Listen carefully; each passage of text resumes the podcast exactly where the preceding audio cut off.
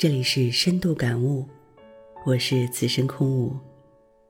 一个良好的习惯，足以改变一个人的人生，这绝非虚言。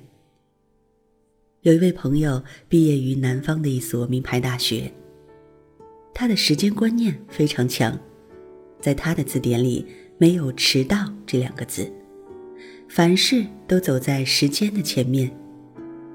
读书时期，习惯于每天至少提前半个小时到学校上课；参加工作后，他习惯每天至少提前半个小时到公司上班，天天如此，从不间断。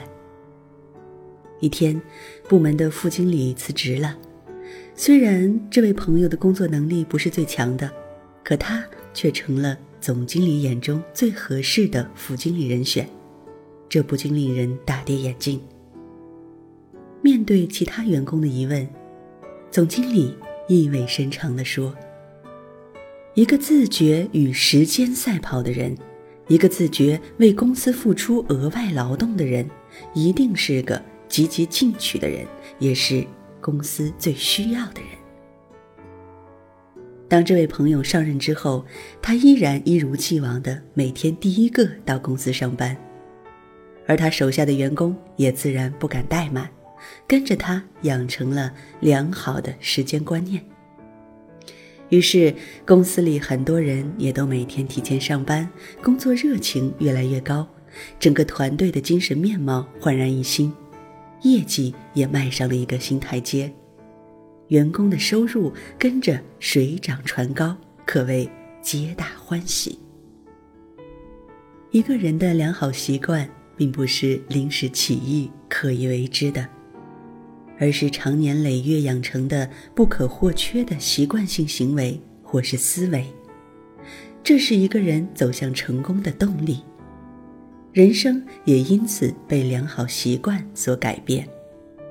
有句话说得好：“起初是我们造成习惯，后来是习惯造成我们。”我认识一位网络作家，他一年之内出了三本网络小说。他的高效创作源于写作时保持的一个好习惯，那就是拔掉网线，关掉手机，排除一切外来干扰，全身心地投入到写作中去。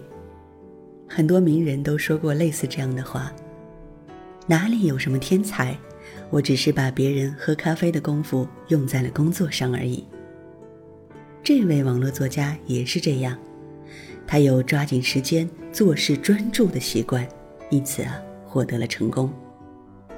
其实古往今来，不少成功者都在惜时或创造力上有与众不同的好习惯。比如画家齐白石，他就用“不叫一日闲过”来鞭策自己。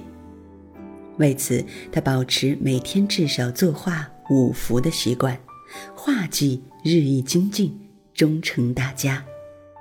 而作家郭沫若出门时，则习惯随身携带笔和笔记本，将看到的新鲜事记录下来，为写作夯实基础，也为我们留下了很多值得称赞的作品。人生如战场，我们啊，只有培养良好的行为习惯，并坚持下去。人生之路才会越走越顺畅，越走越宽广。